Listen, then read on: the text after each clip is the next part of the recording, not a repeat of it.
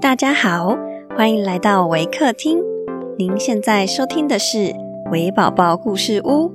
本节目为台湾维客公益行动协会远距陪伴服务项目，透过讲故事的方式，陪伴我们在全球十一个国家、四十八个服务据点的孩子，让疫情所带来的距离不再是距离。本集节目由简真林女士赞助支持。亲爱的听众，我是 Miss 林，今天要讲的故事是《野兔与它的耳朵》。本故事将以英语进行。Hi everyone, I'm Miss Lin from Waker. Today I'm going to share a story about the hare and his ears. The lion had been badly hurt by the horns of a goat, which he was eating.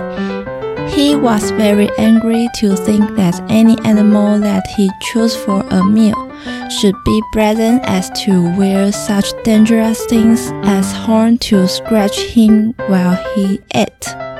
So he commanded that all animals with horns should leave his domains within 24 hours. The command struck terror among the beasts. All those who were so unfortunate as to have horns began to pick up and move out.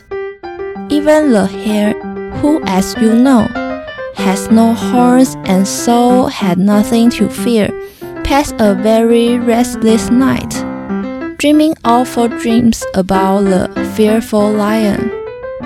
And when he came out of the warren in the early morning sunshine, and there saw the shadow cast by his long and pointed ears, a terrible fright seized him. Goodbye, neighbor cricket, he called it. I'm off. He will certainly make out that my ears are horns, no matter what I say. Do not give your enemy the slightest reason to attack your reputation. Your enemies will seize any excuse to attack you.